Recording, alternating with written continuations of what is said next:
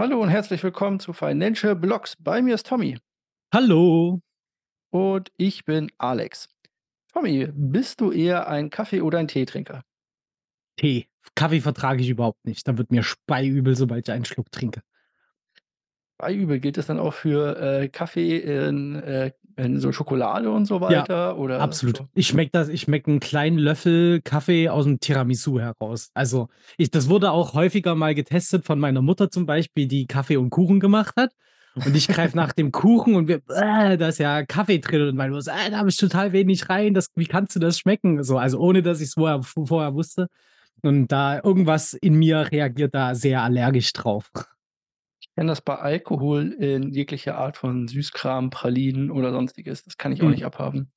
Also, Ja. immer wenn irgendjemand daherkommt und sagt: „Hey, ich habe hier Pralinen mit Alkohol“, sage ich: „Bäh.“ Oder wenn irgendjemand daherkommt: „Hey, ich habe hier irgendwas, das kann flambiert werden“ oder so weiter. Das ist für mich auch immer absolut schrecklich. Und das Schöne ist, meine Mutter kann sich das auch nicht merken. Ich glaube, Mütter sind einfach so. Die versucht's auch jedes Mal wieder.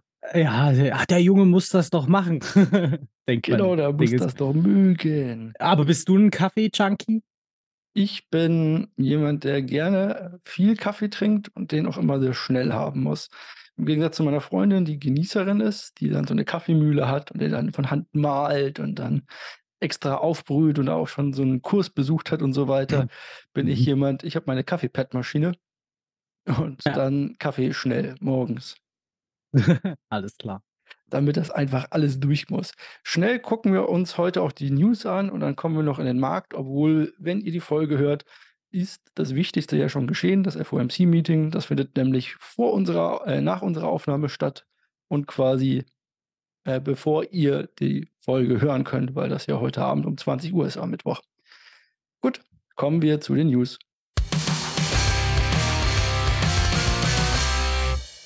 Und natürlich, ich glaube, wir haben's bisher einmal geschafft, eine Woche nicht über FTX oder Alameda Research zu berichten. Darum habe ich heute wieder gleich 2 News, was das Ganze angeht. Beginnen wir mit Alameda. Die verklagen nämlich jetzt den Krypto-Lending-Dienst Voyager Digital. Juhu. Und zwar um 445.000.000 $, die ja auch pleite sind. Und dabei geht's um ein Darlehen, das Alameda Voyager Digital gegeben hat und die das jetzt natürlich nicht zurückzahlen derzeit, weil sie ja auch so gut wie pleite sind. Das ist interessant, finde ich. 2 Pleitefirmen, die sich noch gegenseitig schön verklagen können. „Du bist schlimmer als ich. Nein, du bist schlimmer als ich.“ Ja, ist also irgendwie da wird natürlich dann hin und her geschoben und so weiter, aber es ist natürlich sind beide halt einfach, ähm, insolvent so ungefähr, haben beide keine Rücklagen mehr. Ja. Deswegen wird sich erst noch zeigen müssen, ob diese 440 und 'n paar zerquetschte Millionen US-Dollar überhaupt jemals an irgendwen wieder zurückgezahlt werden oder ob die halt einfach für beide Firmen sozusagen verloren sind. Natürlich toll, wenn man in beide Firmen dann investiert, dann verdient man gleich doppelt. Ja. Und wenn man Und davor noch in Terra drin war, dann hat man dann 'n 3. Mal verloren oder Three Arrows Capital und Ja, gibt heißen. genug, wo man letztes Jahr sein Geld hat lassen können. Ja, leider. So wie auch der gute Sam Bankman-Fried. Der hat ja auch so ziemlich all sein Geld verloren angeblich oder verzockt. Aber das hält ihn ja nicht davon ab, weiterhin zu versuchen, an die noch verbliebenen FTX-Gelder ranzukommen zu wollen. Und so hat er es nämlich versucht. Er hat wohl den neuen CEO von, äh, FTX US angeschrieben unter anderem und ihn darum gebeten, ihm die Zugangs äh, den Zugang zu gewähren und auch noch andere shady Sachen gemacht, sodass jetzt der Anwalt auch von Sam Bankman-Fried ne, Entschuldigung, nicht sein Anwalt natürlich, sondern der Anwalt der Gegenpartei, also des Staates sozusagen, äh, Sam Bankman-Fried jetzt sogar kryptografische Nachrichten verbieten möchte. Also alles, was so wie Signal zu tun hat, allerdings auf WhatsApp. Denn die verschlüsseln ja auch Peer-to-Peer. Ja. Interessant, oder? Einfach noch mal so: „Hey du, ich, äh, habe deinen ganzen Ruf zerstört, die Firma, in der du gearbeitet hast, den kompletten äh, den Bach runtergehen lassen und bin jetzt für äh, werde jetzt angeklagt für in für insgesamt 130 Jahre, aber könntest du mir nicht noch mal Zugang zu den Funds gewähren? Ich würde wahrscheinlich ein paar LOL-Skins kaufen wollen.“ Ja, es ist also, es ist so aberwitzig, die Situation. Ich Ja. ich weiß nicht, ob das 'ne große Verschleierungstaktik von ihm ist. Also, ich meine, seine seine Eltern sind ja auch Anwälte und so. Ähm, ich glaube, die haben da schon haben da schon 'nen Plan dahinter, wenn die wenn er solche Sachen macht. Aber na ja, ähm, mal gucken, was da noch so für komische Geschichten kommen, über die wir uns natürlich nur lust lustig machen können. Aber, äh, ja, andere Leute finden das wahrscheinlich nicht mehr ganz so lustig, was der Typ da macht. Nö, sollte man eigentlich natürlich nicht, aber es ist schon irgendwie so 'n bisschen also, da frage ich mich echt, was dann in so Leuten vorgeht, dann so zu schreiben: „Hey, könnte ich nicht doch noch mal kurz kann ich mal noch mal kurz nur kurz dein Passwort? Ich mache auch nix. Vertrau mir. Ich habe nur 'ne Backdoor schon mal eingerichtet“, so ungefähr. Ach, wunderbar. Na ja, aber wem man vielleicht in Zukunft 'n bisschen besser vertrauen kann, ähm, ist der Zulassungsstelle in Miami. So, hä, woher kommt 'n das ganze Thema jetzt? Das ist für uns, äh, relativ interessant geworden, weil nämlich diese Zulassungsstelle mit Tezos zusammen eine Partnerschaft macht. Und jetzt wird sich jemand denken: „Was hat 'n 'ne Zulassungsstelle mit irgend 'ner Blockchain-Technologiefirma zu tun?“ Nämlich diese Firma in Miami oder diese Behörde in Miami möchte Autos und alle Zulassungen über die Blockchain absichern. Und auch eben da nachverfolgen, wann ein Auto wohin verkauft wurde und so weiter und so fort. Also, sie wollen das alles dezentralisieren, äh, hat nämlich vor allen Dingen den ganzen Ansatzpunkt, dass andere Behörden, die halt immer wieder danach fragen, ähm, haufenweise Prozesse durchlaufen müssen oder eben Verkäufer, Händler oft nachprüfen müssen, ob jetzt 'n Auto zum Beispiel gestohlen ist. Und das könnte man eben durch so 'nen Verfahren alles viel, viel leichter und direkter machen, wenn man dann nämlich auch eben noch 'n paar Punkte, wie zum Beispiel, welche Person das betrifft, verschlüsselt dahinter. Äh, total interessantes Projekt, endlich mal 'n richtiger Anwendungsfall für Blockchain-Technologie, auch eben im Zusammenspiel mit Behörden. Und, äh, wir das Lustige ist, dass es halt wirklich von der Zulassungsstelle, von der, äh, IT-Verantwortlichen vorangetrieben wurde und dass es dort halt alles vollgetragen wird. Ähm, da können wir jetzt echt gespannt sein, was da in Zukunft daraus wird aus diesem Projekt und vielleicht, äh, springen dann andere auch auf den Zug. Das wäre natürlich total cool, wenn irgendwie die Autozulassungsstellen in Amerika die Ersten sind von den Behörden, die Blockchain-Technologie verwenden. Kennen diese Zulassungsstellen immer nur aus den Simpsons oder anderen Ah ja. amerikanischen Comics, wo das immer eine der schlimmsten Orte der Welt zu sein scheint, wo generell immer es so ausschaut wie, äh, wenn man in Berlin versucht, in ein, äh, Sozialamt zu kommen oder irgendwie so was. Also, Ja. Wartezeiten von 300 Jahren, Ewigkeit, Schlange und nur unfreundliche Leute. Ja, genau so sieht's aus. Ich bin schon wieder gut drauf. Jetzt habe ich gleich erst mal die Berliner voll draufgehauen. Dann kann ich auch weitermachen und wir können nämlich zum 1. ja, sollen wir mal sagen, richtigen Blockchain-Game gehen, das richtig erfolgreich ist. Ich weiß es nicht. Ja, Mhm. also, nach Axie Infinity Axie Infinity. Und zwar können wir über Sorare reden oder Soware wahrscheinlich Ja. eher ausgesprochen. Nur falls ihr sucht, Sorar auf Deutsch. Dabei geht's um, ja, Fantasy-Sports, würde ich sagen, mit NFT-Ga mit NFTs.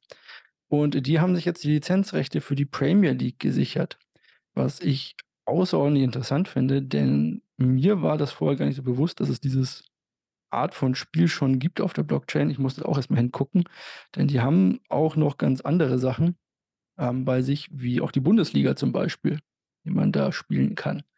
Für alle, Ja. die nicht wissen, was das ist, Fantasy Sports also, ich selber spiele es nicht, aber ich habe es mir jetzt von außen angeschaut. Fantasy Sports ist für normal, man bekommt ähm, man stellt 'n Team auf und dieses Team muss man hier halt innerhalb von Karten, wie halt früher, ähm, so Panini-Bilder oder so kaufen. Und dann kann man, äh, das Team aufstellen und in diesem Team sind dann zum Beispiel Manuel Neuer oder was weiß ich, irgendwer vom FC Bayern und andere Spieler aus anderen und dann kriegt man Punkte für deren Leistung an dem Spieltag und wenn man das beste Team hat, gewinnt man sozusagen. Das ist der Gedanke dahinter. Und das ist in den USA ein ziemlich großes Ding. So ist, äh, da, wie gesagt, jetzt nicht nur die Premier League drin, sondern auch NBA und MLB. Also, Basketball und Baseball sind da drin auch schon vertreten. Und Ja. diese Daily Fantasy Sports sind so ein richtiges ja, so 'n richtiger Hype gewesen. Ja, beim Podcast hören kannst du bald auch richtig schön Geld verdienen. Also zumindest bei der ersten Stunde pro Tag. Denn nämlich CBD partnert jetzt mit Fountain. Äh, wem das alles nicht sagt, die Fountain-App ist eine Möglichkeit, um eben ähm, äh, Podcasts zu hören. Und CBD ist ein Anbieter, der ähm, auf Blockchain-Technologie so ein bisschen spezialisiert ist. Und die wollen das jetzt so ermöglichen, dass man, wenn man Podcasts hört, auch immer je nachdem, wie viel man an Podcasts hört, halt dementsprechend bezahlt. Also ihr kennt das vielleicht von Spotify oder so. Da habt ihr ein Premium-Abo, das gilt immer für einen ganzen Monat. Äh, und da bezahlt ihr dann immer eure Tarife. Aber äh, bei anderen soll das jetzt so sein, dass man halt dementsprechend bezahlt, wie viel man hört. So, aber, und dann wollen die den Spieß umdrehen, nämlich immer eine Stunde pro Tag Podcasts soll man selbst das Geld bekommen. Also die drehen da die Monetarisierung ein bisschen um. Was total interessant ist, weil dadurch halt eben eine Gewinnsituation kommt und die Leute da eben ihr Marketing automatisch mit ankuppeln. Also anstatt das Geld, was sie sonst in Marketing ausgeben würden, geben sie an die User direkt zurück. Klingt erstmal nach, nach einem interessanten Modell. Inwieweit sich das dann auch umsetzen lässt und ob dann auch eben interessante Podcasts dort vorhanden sind, werden wir dann sehen in Zukunft. Und ob das halt auch wirklich langfristig so für die funktioniert oder ob die das dann nach einem Jahr wieder abstellen, weil sie merken, die Leute kommen immer nur vorbei, lassen eine Stunde Podcast laufen und äh, dann äh, äh, sind wir pleite. Das wäre natürlich dann auch doof. Schauen wir mal, wie das so wird. Äh, ich finde es ganz spannend. Werden wir uns für unseren Podcast auch mal genauer anschauen, ob sich das vielleicht auch lohnt. Genau, schauen wir mal. Momentan ist das Ganze noch nicht live. Ich habe mal ein Ja. bisschen rumgeguckt, nämlich auf deren Seite. Derzeit ist das Ganze noch auf Spiele begrenzt. So könnt ihr zum Beispiel äh, CSGO spielen und darüber euch dann äh, natürlich nur einen kleinen Teil Bitcoin quasi holen. Und solche Sachen. Ja. Sieht eigentlich ganz nett aus. Ich verstehe es nur noch nicht ganz. Irgendwie scannt man dann einen QR-Code ab und dann hat man das quasi mit drin. Ist mir noch nicht ganz zugänglich, quasi wie das bei diesen Games läuft, ist aber auf jeden Fall eigentlich auf Games ausgelegt. Jetzt halt der Schritt in Richtung Podcasts. Wie gesagt, wir behalten das im Auge. Im Auge behalte ich natürlich für euch auch immer den NFT-Bereich und nach Soware haben wir natürlich den neuesten heißen Scheiß für euch, auch was NFTs angeht. Und zwar passt Bitcoin und NFTs zusammen. Deine Meinung dazu? Äh, naja, eigentlich nicht so. Also das Grundprinzip ist ja eben nicht dafür gedacht. Ähm, ich sehe aber die, äh, die Diskussion dahingehend, dass irgendwann Bitcoin sich mal ein bisschen entwickeln muss, für mein Verständnis her, ähm, weil Bitcoin einfach zu behäbig ist. Und so. Aber genau, was hat es denn sonst so mit NFTs auf sich bei der Bitcoin? Naja, also es geht um die Einführung von NFTs auf der Bitcoin-Blockchain. Dazu soll das Ordinals-Protokoll kommen. Mhm. Und das ist ja bei Bitcoin immer so, darüber wird dann abgestimmt und dann müssen die Leute das entscheiden. Und dann gibt es eine Debatte quasi, um was das Ganze geht. Ob dieses Protokoll kommt oder nicht. Wie du schon sagtest, ist natürlich eine Sache, ob die Leute, ähm, also ob das die Leute wollen, ob das überhaupt zusammenpasst. Der andere Teil ist natürlich, so werden natürlich Bitcoin-Transaktionen teurer, weil die Blöcke, die ja begrenzt sind bei Bitcoin, sogar sehr begrenzt und deswegen der Platz da drin auch sehr teuer werden kann, natürlich noch teurer. In Zeiten von ähm, einem Bärenmarkt ist das Ganze nicht so schlimm, aber in Zeiten von einem Bullenmarkt, wo dann die Transaktionen ja dann doch deutlich teurer werden als jetzt gerade zum Beispiel, ist Mhm. das eine Sache, wo man sich natürlich fragt, musste man denn noch die Blöcke mit äh, solchen zusätzlichen Teilen vollstopfen von Transaktionen, die darüber halt gehen, Ja. äh, die halt NFTs be beanspruchen. Dazu ist natürlich Bitcoin also Bitcoin ist bedingt Smart Contract fähig. Bis zu einem gewissen Grad gehen da Smart Contracts drauf. Die Frage ist, wie gesagt, ob das halt als ähm, ob's das auf dem Main Layer von Bitcoin braucht, ob man da nicht eine andere Anwendung für finden kann und ob man das, wie gesagt, dann in diese Blöcke unbedingt noch mit reinnehmen muss. Ist eine interessante Sache. Ich denke nicht, dass es kommen wird. Dafür ist die Bitcoin-Community zu passiv dagegen, nicht passiv, ist zu extrem dagegen.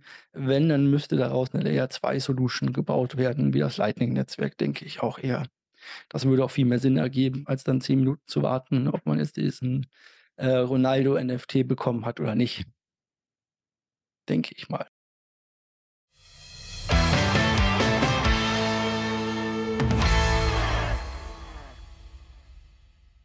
Das war's mit den News für heute. Wir gehen nämlich direkt weiter in die Märkte und dort werden wir natürlich über das große Ereignis sprechen, von dem ihr schon wisst, wie es ausgegangen ist und von dem wir noch nicht wissen, wie es ausgehen wird. So ist es mit der Zukunft. Was steht denn da jetzt genau an, Alex? Heute ist das FED-Meeting. Das große FED-Meeting, einmal im Monat eigentlich, na ja, meistens einmal im Monat, manchmal auch 'n bisschen weniger, trifft sich die FED und entscheidet darüber, wie denn der Zins oder der Leitzins auszusehen hat in dem nächsten oder für die nächste Zeit. Im Quartal meinst du, oder? Äh, ist es im Quartal? Ja, genau, im Quartal habe ich Monat gesagt. Du hast im Monat gesagt, das hat mich jetzt gewundert. Genau, also die äh, ja, einmal im Monat wäre 'n bisschen viel. Das Ja. wäre würde, glaube ich, die Märkte nicht überleben. Die würden ja an 'nem Herzkasper sterben dabei. Also, einmal im Quartal treffen die sich und gucken an, wie denn die Wirtschaft gelaufen ist. Und dann gucken sie sich an, äh, ob denn der Leitzins hoch, runter kann oder ob der genauso bleibt, wie er halt ist. Und diesmal ist sind wir in der Ausgangsposition, dass die Märkte sehr gut gestiegen sind, weil die Märkte nun mal ganz gerne gestiegen sind und dass die Notenbank angenommen wird, eine Leitzinserhöhung in den USA von 25 Basispunkten, also 0,25 %, den Leitzins zu erhöhen. Ja. Das ist die Ausgangssituation. Das wird angenommen und es sind sich auch so ich glaube, natürlich gibt's dafür immer so 'n so 'n Tool, das das Ganze analysiert und die Marktstimmung und so weiter mit einbepreist und solche Sachen. Und da steht, glaube ich, der Indikator auf 98 %, dass die FED, ähm, den Leitzins um 25 Basispunkte erhöht. Das ist auch eigentlich nicht das Interessante dabei, sondern es wird eher interessant immer oder es ist jetzt eigentlich interessant eher danach, was Powell quasi zu sagen hat. Jerome Powell, der Chef der FED in den USA. Und dabei geht's drum was wie er sich dazu äußern wird.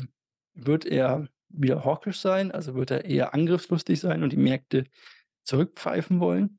Oder wird er dovish sein, also eher taubenhaft und sagen: „Na ja gut, die Märkte können wieder frei laufen. Wir werden nicht mehr weiter dagegen vorgehen.“ Im Prinzip also nicht weiter dagegen vorgehen, in Anführungszeichen. Wir werden nicht weiter straffen, unsere Geldpolitik. Im Prinzip preist der Aktienmarkt ein, dass wir mit den Zinserhöhungen so gut wie durch sind. Noch zweimal 25 Proz äh, 0,25 Basispunkte, also heute und das nächste Mal. Dann sollte man durch sein, laut dem Aktienmarkt.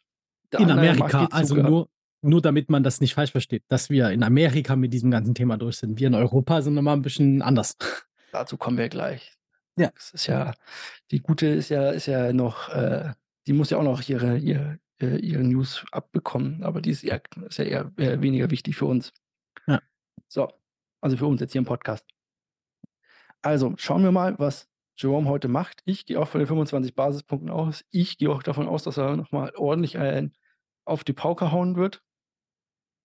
Und andeuten wird wahrscheinlich, dass die Zinsen dieses Jahr auf keinesfalls wieder gesenkt werden und solche Sachen. Denn noch ist die Inflation nicht so weit zurückgelaufen, dass er das dass er ein äh, dass er das Ganze quasi zurückgeben kann, also dass er es quasi wieder lockern kann. Und er hat wahnsinnige Angst oder die FED wird wahnsinnig von der Angst getrieben, dass es wie in den 70er Jahren läuft, dass sie dann die Zinsen zu früh senkt und die Inflation mit, äh, neuer Wucht zurückkommt. Das will man unbedingt und unter allen Umständen vermeiden. Also gehe ich davon aus oder das ist meine These, wir sehen die 25 Basispunkte heute, wir sehen die 25 Basispunkte beim nächsten Mal und wir werden dann einfach auf diesem Punkt erst einmal für ein paar Sitzungen verharren. Und dann mal gucken, ob die Wirtschaft das Ganze auch verkraftet. Ich bin gespannt. Ich bin gespannt. Hm, aber ich denke eben auch, dass es jetzt nicht zu 'ner Überraschung kommen wird und wir jetzt nicht irgendwie, äh, 50 Basispunkte oder so hochspringen. Das kann ich mir nicht vorstellen.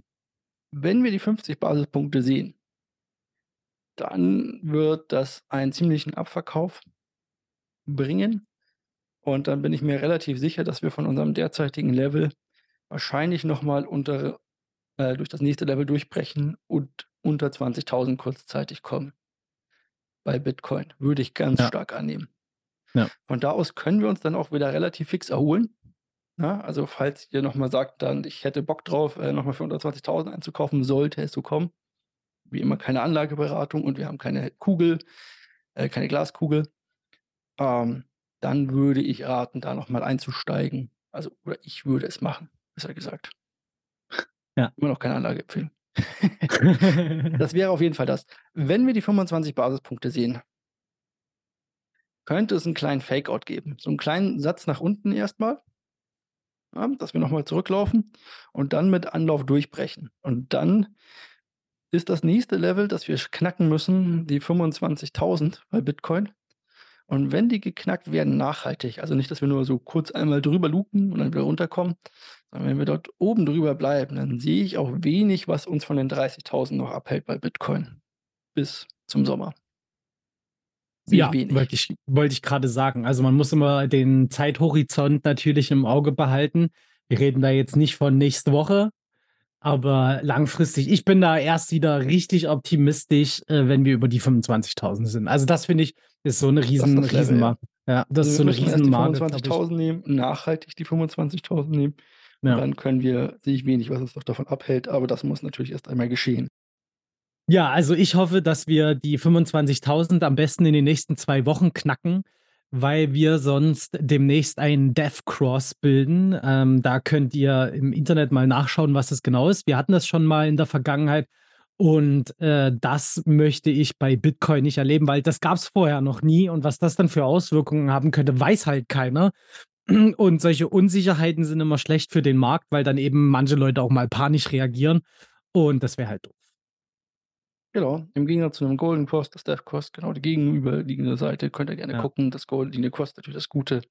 Death Cross ist ein Zeichen eher wieder, dass der Bärenmarkt sozusagen weitergeht Ja. und wir tiefere Kurse sehen werden. Kommen wir kommen wir zur EU. Auch dort gibt es dann einen diese Woche, Donnerstag, glaube ich, ist es. Müsste ich danach gucken. Ich habe diesmal keinen Kalender vorbereitet, auch wenn es sehr, sehr viele wichtige Termine gibt, aber ich glaube, Donnerstag ist es, gibt es einen, ähm gibt es dann den Zinsentscheid der EZB, der Europäischen Zentralbank. Dort wird ganz stark angenommen, dass es 50 Basispunkte sind, also 0,5 % Leitzinserhöhung. Was anderes kann sich die EZB eigentlich auch nicht erlauben. Also, runter kann sie keinesfalls gehen, meines Erachtens nach und drüber eigentlich auch nicht. Das heißt, die 0,5 sind bei mir quasi schon im Kopf feste mit drin.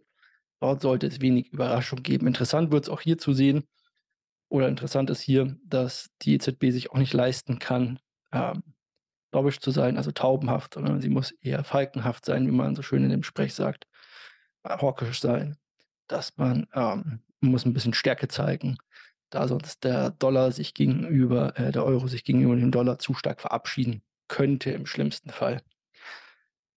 Dort sind wir ja auch schon ganz gut zurückgelaufen, bedeutet auch hier die wird die Inflation immer weniger. Kommen wir von der EU kurz nach Deutschland. Ich habe den besten oder die besten News zur Inflation, die es überhaupt geben kann. Und zwar der Butterpreis fällt. Wusstest du das? Ja, Butterpreis. Äh, lachst du Ja, ich wusste es, weil du's heute Morgen schon erzählt hast. Also, der Butterpreis fällt. Der Butterpreis, 1 Pfund Butter ist ein Marktindikator, ob man's nun glaubt oder nicht, wie denn die Inflation sich in Deutschland bewegt. Warum? Weil man 1 Pfund Butter als standardisiertes Produkt ganz gut nachverfolgen kann und den Preisverlauf daran sehen kann. Und so sind wir von 2,19 € im Spitzen äh, zu Spitzenzeiten für 1 Pfund Butter schon jetzt auf 1,56 €. Kommen wir noch ganz kurz einmal zum Markt. Hast du einen Gewinner der Woche? Ja, den habe ich, Phantom. Bei den, äh, Top 50 zumindest. Äh, bei Phantom ist es so, dass jetzt 'n hm, mehrere Airdrops anstehen. Also, vor allen Dingen einer, der auch 'n bisschen prominent von den ganzen YouTubern jetzt mit hochgepusht wird. Und dadurch haben alle Leute gedacht: „Boah, da muss ich mich jetzt noch mal schnell mit Phantom eindecken.“ nur um dann halt ein paar Airdrops, also Gratisgeld abzubekommen. Genau. 30% rund bei mir gestiegen, 29, irgendwas innerhalb der letzten Woche.